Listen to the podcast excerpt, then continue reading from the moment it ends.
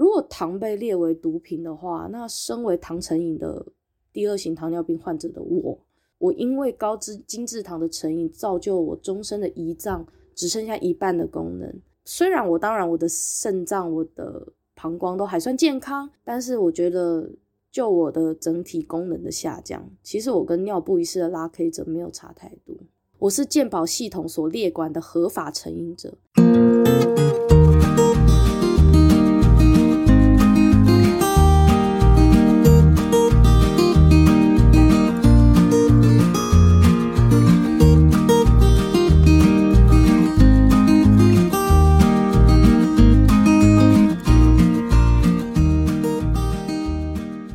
大家好，这里是小众开书，又到了一年一度的吃年菜造口业。吃年菜造口业是我每一年小年夜到除夕这段时间，因应年节的气氛，我会根据我所关注的社会议题，提出我的比较小众一点的观点。今年老娘我要谈的是什么呢？谈的就是毒品啦，因为相信大家都知道，我们的 YouTube 好朋友九妹。还有蕾拉呢，就吸食了大麻，所以在有一段时间呢上了新闻。然后我们有一个知名鼎鼎的歌手谢和弦，他常常就是以他们作为口头禅，就是赞扬大麻合法化是非常神圣一件事。然后就甚至去参选政治人物，要走入政治，然后去推动所谓的大麻合法化的过程。那基于我是一个身为嘻哈音乐的爱好者，呃，我的嗜好是就是去参加嘻哈的课程，然后就是。写写嘻哈的歌词，然后听听 B 这样子，所以其实也在听 B 啊，听国外的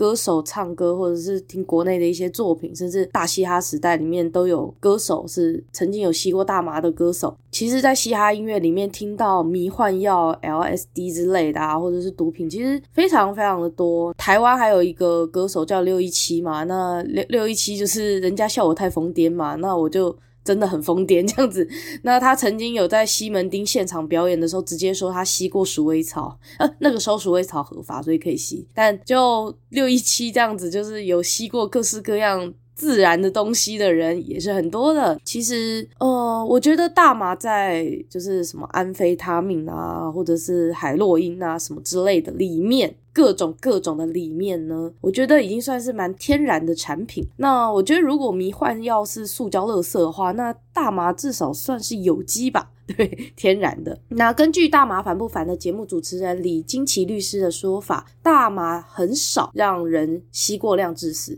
就 overdose 的几率很低啦，而且从事这个大麻试用的话呢，在试用后行使暴力行为其实比较少。喝酒家暴、揍小孩、揍老婆是常常上社会新闻，甚至有人喝完酒一言不合就把多年的好朋友杀死，这些时时刻刻都在社会新闻发生。可是喝酒是在台湾是合法的。先不谈娱乐用大麻啦，其实就谈谈医药合法化。其实我支持医药合法化，因为。如果将大麻视为麻醉药品列入医疗使用的话，李金奇律师其实说，其实对于一些慢性疼痛是会有缓解的作用。那大麻相关的制剂或者是止痛药物，其实是可以造福很多台湾有长期慢性疼痛的人，尤其是像类似癌症病友或者是肌肉纤维慢性疼痛的这些病患，其实大麻是一个非常好的一个替代的药物。大麻不合法化，那反而。一级毒品吗啡医药合法化，台湾是吗啡的医药合法化国家，大家应该知道吧？癌末的时候，大家是使用吗啡去做安宁的，就是协助的一个麻醉制剂哦。所以其实我觉得大麻没有合法化真的很怪，因为呃有两个原因，第一个吗啡的成瘾性是高的，大麻成瘾性相对于吗啡来说是低的，第二。大麻其实比吗啡安全，那个死亡率啊，各方面使用上的安全性，大麻还是比较安全的。就是像我刚刚说的嘛，大麻极少会吸食过量而死亡嘛，但是吗啡吸食过量是会死亡的哦。我觉得很奇怪，就是大麻明明相对安全，而且成瘾性几率也比较没有那么高，却没有列入医学用的这些麻醉啊，或者医学用的止痛，而且甚至听说连就是申请研究。大麻的，就是止痛成成分啊，或者是呃研究大麻的生长啊，或者什么之类的，这种研究在台湾都没有办法申请到什么经费，就困难重重啦。我会觉得很怪，因为李金奇律师他在接受那个范奇斐的访谈的时候，其实讲了非常多，然后我觉得大家都应该去听听，我也会把节目连接放在底下说明栏，因为我觉得这个节目真的很棒。大麻根本不应该，不应该是不被合法化的，尤其是医疗用。我觉得娱乐性，娱乐性我们就另外谈，我们不要去谈娱乐性的话，医药用合法化本来就应该要。这个在台湾这个荒谬的国度，我真的觉得是非常的 啊，笑笑吧，就是白痴到极点啊！然后浪费一堆纳税人的钱，把一堆大麻使用者丢进乐戒所。然后政治贪污之类的不敢抓或是轻判，政治贪污他妈是贪污大税人的钱，然后贪污可能上上百万上千万，甚至贿选什么的，然后不敢用，然后抓了一堆就是花一点小钱买大麻的人，就是这一点也是真的蛮好笑的，并且大麻呢已经是全球的经济作物。那在大麻被列为毒品之前呢，大麻作为纺织使用的纺织纤维呢，其实早就已经在世界各地贩售交易。这个在早期的联合国的文件都看得到。那现在美国、泰国、加拿大开放，以及韩国就是没有娱乐，但是韩国的是医药大麻开放的情况下，大麻的生产种植的精致农业是非常的有产值、非常有经济的可能性的。以台湾这种精致农业发展非常碾压其他国家的状态下，极有可能，我们如果开放了医药用大麻的话，台湾有可能会让大麻的生产成为下一个护国神山。我们其实已经是世界兰花的出口国之一，然后台湾的水果、台湾的各种农业的发展其实也都相当好，连超级脆弱的、超级娇贵的兰花，台湾都有办法量产。那这些植物用的生长灯、容器、器材啊，或者是一些农业用的一些技术。台湾几乎已经拥有最好的设备，可以发展医疗用的大麻，在地生产、直销，甚至海销、海销国外，直接外销出去就对了。台湾现在最大的问题是法规还落伍的，把大麻视为严重的毒品，根本是在自废武功。有关大麻的经济以及大麻医疗合法的讨论，我很推荐大家可以收听《大麻烦不烦》的 Podcast，还有我刚刚有提到的范琪斐的节目《匪夷所思》访谈李金奇律师有关大麻主题的访谈节目，节目连结我都会整理在底下说明栏。那希望大家帮助了解大麻医疗合法化的同时，也应该要进行健康教育，因为就像喝酒、酗酒也会误事嘛。即使酒是一个非常合法的东西，大量的喝酒也会造成困扰。那所以大麻医疗合法化之后，台湾其实也要进行同等的，就是毒品教育，避免有青少年滥用导致终身的精神性伤害。但是我觉得，同样的这个健健健康教育呢，其实也应该要让更多人知道，说大麻是可以帮助到一些患有长期疼痛或者是长期的痛苦的人，不应该说哦，因为怕大家滥用而完全的禁止。那你说吗啡怎么办？吗啡它其实也是一个很很严重的，它甚至是一级毒品。可是台湾是合法的，那为什么大麻不能合法呢？工具是看你怎么用，你就不要滥用嘛。我认为啦，就是所有东西其实都不能滥用，因为像毒物学里面有一个非常基本的一个说法，就是说只要某一个东西过量使用，就会导致中毒。所以就有所谓的酒精中毒和水中毒，即使是身体里面所需的水分，甚至是维他命都有建议的摄取量，更何况是大麻或是酒精。对我来说，所有的东西只要食用或使用超过建议的数量或次数，都是一种广泛的毒品。只是有一些有被法律规定，有些则是合法的。喝醉酒驾违法，那吸食大麻或摄取任何药物后导致无法安全驾驶都是有罪的。即使是合法的医疗行为，也可能因为手术麻醉制剂的成分和其他的原因不能开车。应该要依照医生的指示休养或搭乘计程车和公众运输。我觉得任何一种形式的违法的危险驾驶或者是危险的行为，在交通法规或者是在各种法规上该罚就应该罚。大麻会出事什么，然后就禁大麻，这是很奇怪的。如果说睡觉不够，然后出车祸的话，难道就是要立法要求所有人睡眠超过八小时吗？对，但是当然大家都应该睡眠超过八小时，因为真的超级多大卡车和大客车司机因为剥削过劳驾驶。导致呢，在开车中就是因为精神不济出意外，就是各种的议题，当我现在有点混在一起讲了。总之，我觉得有一些人会说啊，就是他们很容易就是呃，因为吸毒，然后就做很多很坏的事情之类的。可是我觉得大麻就是一个，我觉得相对来说善良很多，然后也比较没有那么严重的东西。只是我觉得，当然国民教育要做好，嗯，然后不管是做任何的事情，无法安全的行使任何的行为，都应该被惩罚。即使他在无法安全行使某些行为的之前，他做的是合法的事情。例如说，他明明眼睛已经有飞蚊症，或者明明已经有白内障，有一些老人家不服老，还是要开车上路，就出车祸撞死人。让自己有危险驾驶，或者是明明知道自己前一天只睡了四个小时，精神不济，还是硬要开车，然后撞死人。不管是怎么样，只要不是安全驾驶，都有罪。任何任何任何原因导致犯罪行为，或导致做了过失伤害他人的行为，都是有罪的。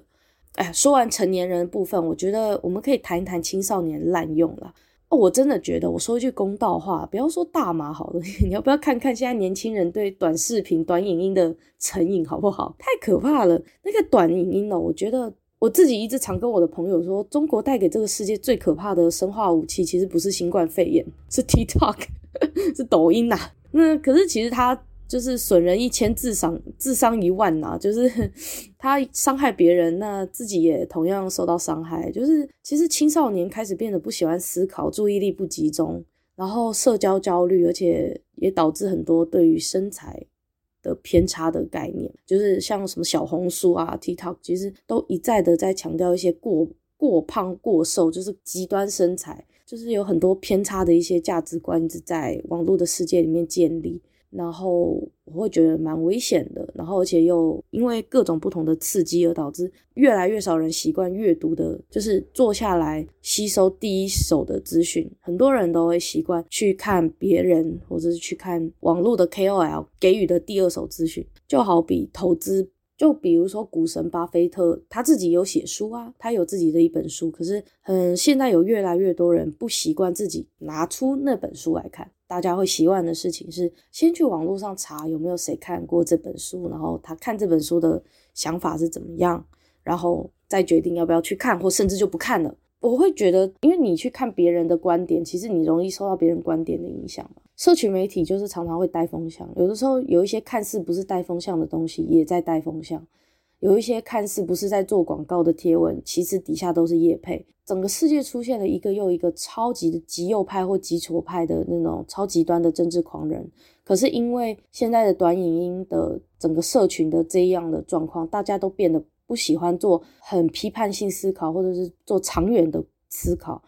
甚至我自己也觉得我自己有受到影响，我变得非常没办法集中注意力。脸书、IG 这些社群媒体，其实一个一个都。一个一个都让我们变得越来越不会去看长篇的文章或长篇的书籍，就是一整本书这样好好的把它看过。其实有的时候划一划这些社交媒体，接收这些很两极的讯息的时候，自己不知不觉也会走向偏两极的观点，然后有些价值观也会变得很极端的价值观，就有一点像现在的极端气候那种概念，好像秋天和春天变得很少。大部分的人都变成夏天和冬天这样的两极化趋势，大家就是听到社交媒体的声音，其实就是一直停不下来，也很难戒断这样子。其实你要说大麻是毒品的话，那我觉得网络更是毒品。你知道我之前为了写论文，因为我。终于口试完了嘛，然后我回想我之前一直没有办法好好把论文写完的原因，就是因为我一直受到工作的群组的呃干扰，或者是社群媒体的干扰，所以我在离职之后，曾经有一段时间，我为了要专心让自己写完论文，把手机直接戒断关机，一周两天就是关机，就是关机，真的完全不碰，关机两三天这样子。我会打开 YouTube 听古典乐，而且那个古典乐就是。蛮好笑的，就是呃，我推荐啊，就是如果你现在就是麦克风对面的你，现在有一个非常需要好好面对的专案报告，或者是工作的也好，学业的也好，有重要的事情完成，却一直没有办法很有效率的完成，我我会推荐一个 YouTube 古典乐的频道，贝多芬命运交响曲之类的，然后它就组成一个好像要被追杀的很紧张的音乐的播放影片，然后你听的时候，你就不知不觉进入到一个精神的一个集中的状态。它的名字都很好笑，它名字都叫做什么？对于那些截止日期用完的人来说，古典音乐，或者是当您必须要完成功课时，此播放列表正适合您。早晨的心情，当您醒来迟到不到三十分钟就要上学，很像什么 ChatGPT 翻出来的超硬的中文啊！但我真的觉得古典乐真的对头脑的发展还是什么很有帮助。不是以前都有说什么？什么有一些什么猪肉还是什么给牛古典乐牛奶比较好喝还是什么的，然后什么给植物古典乐植物会长得比较好还是什么，然后什么小时候妈妈会分享她以前就是在妈妈们的那个讨论里面都有说什么呃什么为了胎教好嘛，就是在怀孕的时候要常常听古典乐，小孩就比较健康比较稳定什么之类的。哦，我我原本都想说，你也真笑哎哦，你在那边讲自己讲自己的古典乐是有这么神，他什么万能神丹是不是？但是我必须说，我为了写论文，然后我有好几天的时间戒断关机之后开那个，对于那些截止日期用完的来说，古典音乐，然后我就开，然后就把古典乐啊、轻音乐的，没有没有歌词的轻音乐或者是古典乐，然后尤其是什么巴哈啦，那种什么什么什么。贝多芬啊，柴可夫斯基啊那种，然后就把它点开来，然后听一整天。然后在图书馆就是从早上八点多听到下午五点，或甚至有的时候听到晚上九点。然后我就一直听一直听，然后就真的我就顺利把论文写完，只花了三个月就做了前面半年都做不到的事情，甚至前面一年都做不到的事情。所以我真的会强烈的建议，就是要把。社群媒体关掉，尤其是脸书、IG、D 卡或者是短影音 TikTok 那种。而且我觉得现在连 Line 都被短视频、短影音侵占，就是 Line 每次点进去那个 Line Line Line Move 啊，还是 Line 路还是 Line 什么的，那它有一个框框，然后就是每次点进去都是短视频、短影音。然后我有一次打开来。我打开 Line，我是要回别人讯息，就打开来，马上是短影音的那个中国影片，吓死我了！我想说我在上 你，这样我就关掉。就是上班还是图书馆，中国影片真的超尴尬，就感觉好像我上班没有很认真，但其实他的短视频、短影音进去就逼你看，超可怕。好啦，讲完大麻和网络之后，我其实想切入今天的副标啦，因为我副标我有讲到糖尿病嘛。就吃到变成糖尿病的我，其实跟尿布一式的拉 K 者差不多。这是我自己切身相关的问题，因为我自己就是后天第二型糖尿病患者。我刚刚不是有讲吗？就是毒物学家最最经典的一个说法，就是无论任何一种东西，你只要使用或施用的次数或分量超过了可接受范围，产生的所谓的毒毒性了。如果要把我自己归类为吸毒者的话，那我其实我成瘾的对象就是糖。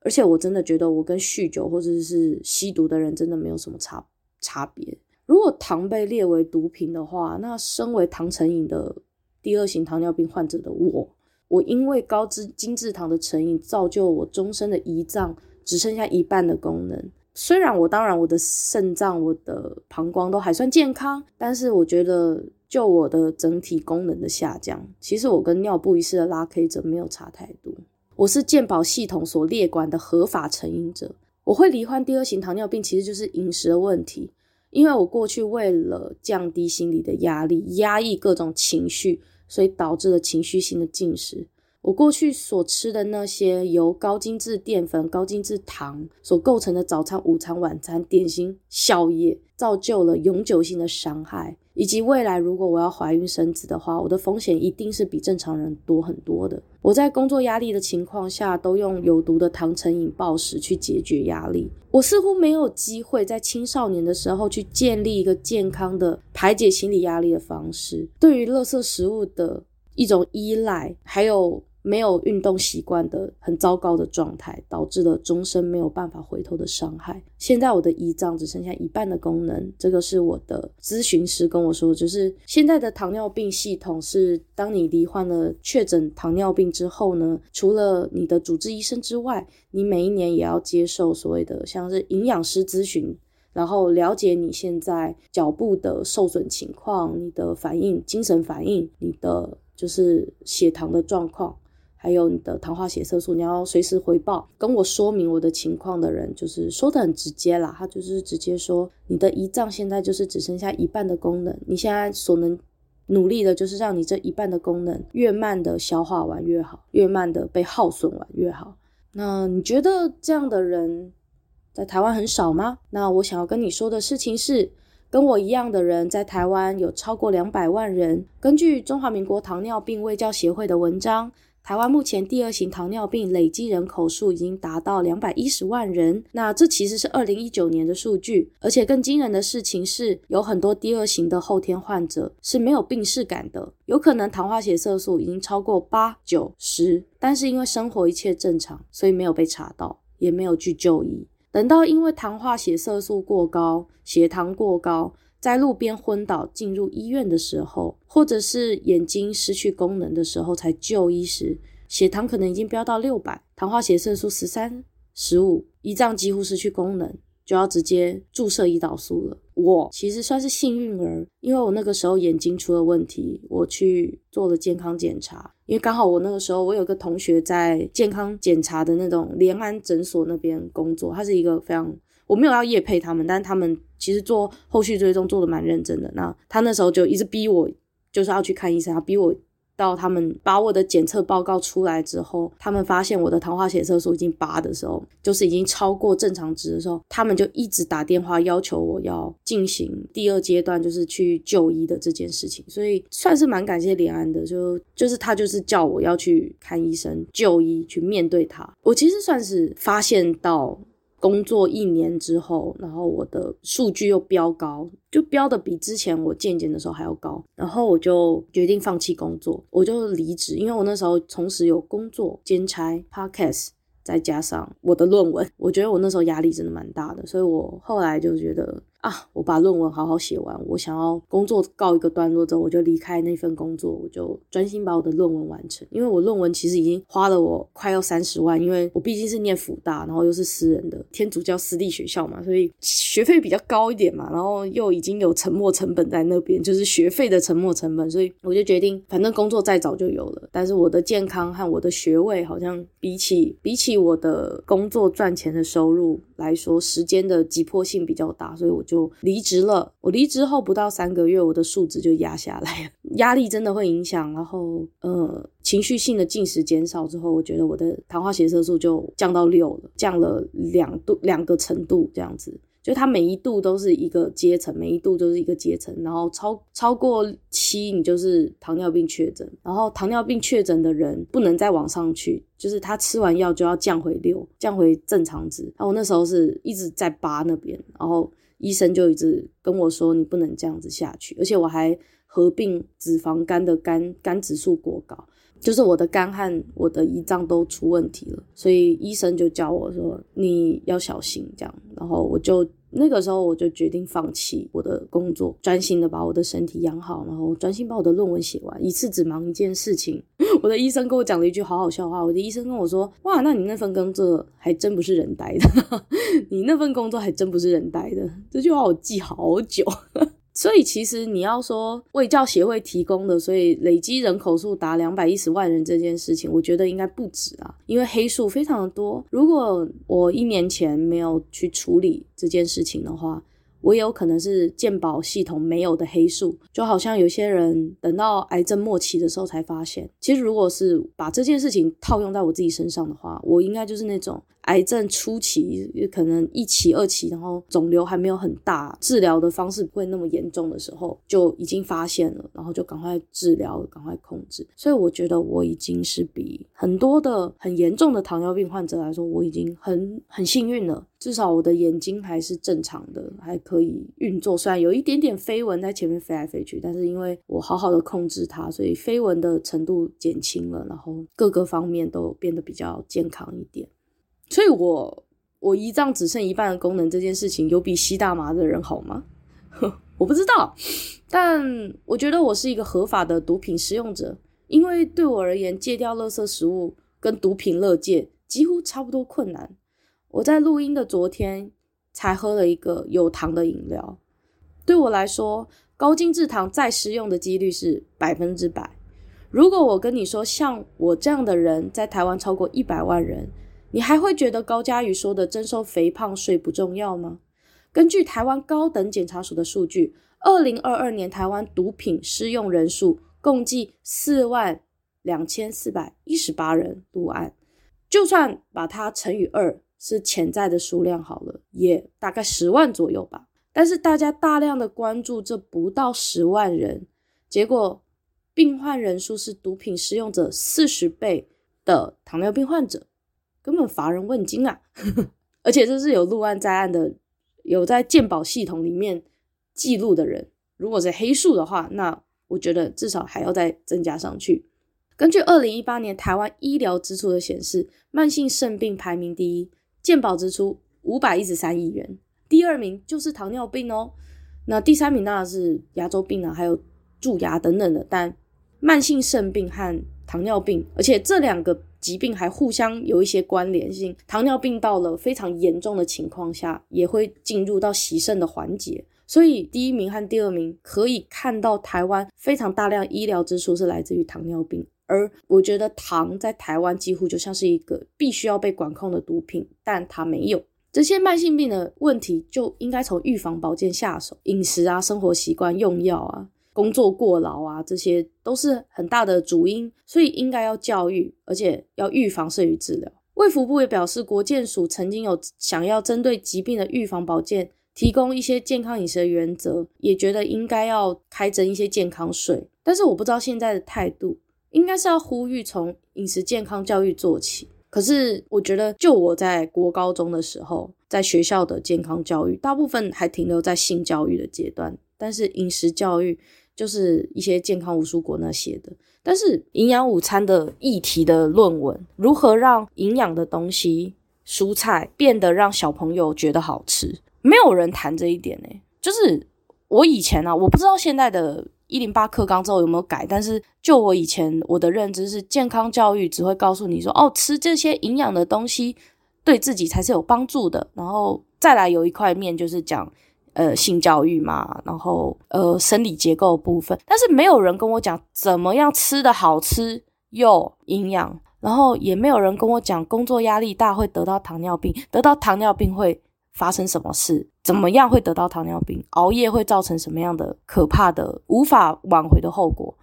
没有，没有人跟我讲过，尤其是饮食的部分，几乎所有的教育体系都把给糖吃这件事情当做一个奖励。我以前的安亲班啊，学校的同乐会啊，桌上满满的都是一些含糖饮料，或者含糖的食品，或者是一些炸的东西，或者是洋芋片这些的。整个台湾的食品产业、零售业产业，甚至是以食物当做同乐会及奖品的教育体系，以聚餐作为情感联系方式的这个华人的社会体系，全部都是糖成瘾社会的共犯。糖成瘾会造成糖尿病、器官衰竭、饮食障碍，但是青少年以及成年人都能轻易的取得含糖的物质，基本上就是一个合法的毒品。但是政府怎么可能戒糖？连高嘉瑜要推一个肥胖税、推一个健康税都非常的不容易，甚至高嘉瑜是直接在那个立院的时候质询，直接骂这个这个影片，网络上是找得到，但是因为点击率真的太差了。他是直接骂说，现在台湾的健康产品，就是健康产品，就例如说维他命，就是纤维素质，就是比较就是所谓的保健食品这一这个部分，台湾的维他命和保健食品跟国外比起来，真是差很多。因为为什么？进口关税的课税非常的严重，台湾的那个合利他命 B Plus 跟日本的价格是最高，是可以差到快要一倍的耶。健康食品维他命贵到爆炸，可是你看。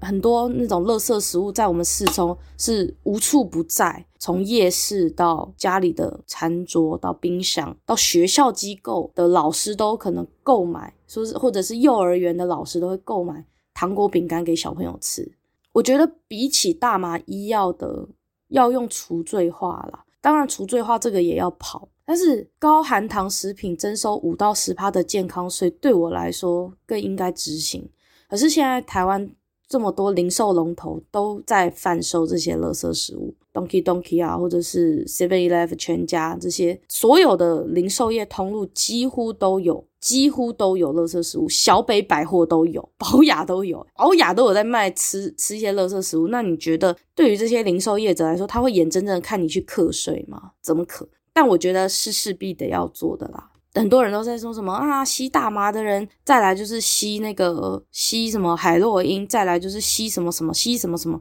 那你为什么不讲什么小时吃糖果长大糖尿病？我觉得这个还比什么吸大麻之后吸海洛因还要可能性更高一点，好不好？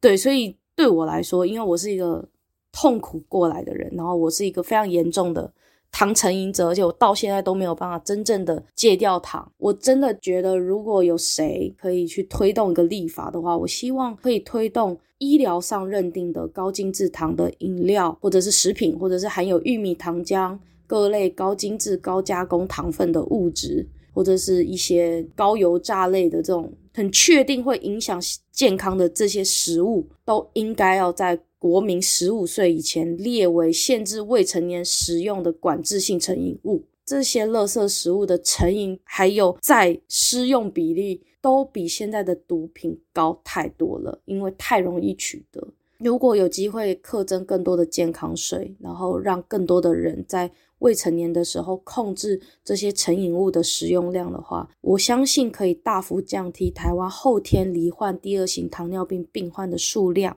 可是我觉得这非常难，因为你看台湾手摇饮店这么多，然后就像我刚刚一直强调的，整个零售业都在贩售垃圾食物，甚至学校教育机构把这个视为所谓的奖励，整个华人社会只是吃这些东西，给予他人饮食的奖励这件事情视为一个常态的时候，糖成瘾这件事情是非常难断绝的。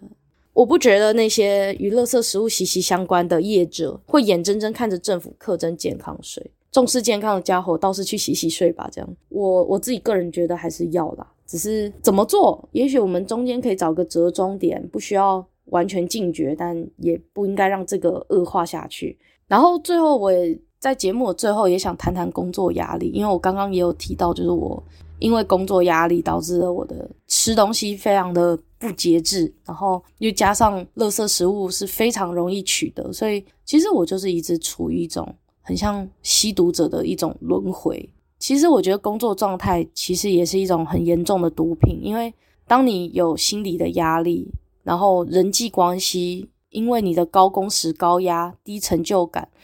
导致报复性熬夜，以及你真的不想要去社交，你会因为你很累，所以你就失去了社交的动机。工作和住所两点一线，不仅伤害情绪，也伤害身体。我觉得任何事物达到过量都可以是一种毒物，它未必违法，但它可能造成一辈子的伤害。我觉得这件事情并不单纯是指所谓的物质这件事情。有时候，东就是某一个东西，它有可能是一个非物质的毒物，例如说工作压力，例如说情绪压抑、社交的焦虑。我觉得这些如果高到一个没有办法承担的状况的时候，都会成为一个过量的毒物。它在适度的时候可能是好的哦，工作压力，适度的工作压力可以让一个人追求事业的成功，追求一个事业的成就。可是当它过量的时候，就会是。毁灭一个人的社交的一个状态，就好像，要像我记得《Prada 的恶魔》里面有一个段落，他就是讲说啊，当你离婚或者是当你分手跟男朋友分手的时候，你就准备要升官了。就我对这个印象非常深刻。然后那个《Prada 的恶魔》里面，美丽史翠普饰演的那个女魔头，跟她的丈夫又再次的离婚的时候的那个脆弱的样子。嗯，任何事物的过量都会导致最终的毁灭。我认为不只是我今天谈的大麻啊、酒啊、网络啊、糖啊，甚至我觉得工作也应该要让大家好好思考。我自己也还在思考啦，那就是希望大家都健健康康啦，然后 啊年菜啦可以吃，嗯吃少一点，哈哈嗯，然后也希望新的一年大家都顺顺利利。然后我今年有一些很大的变化，就是我。脱单了，对，我遇到了一个很不错的人，然后那个人是一个嗯非常包容我的人，对，非常包容我，包容我各种的各种的无理取闹吧。我觉得 我很少无理取闹，然后我很少失控，我很少对别人发脾气，即使对我父母，有的时候我也会尽量控制自己的脾气。但但我遇到了一个人，可以让我在他面前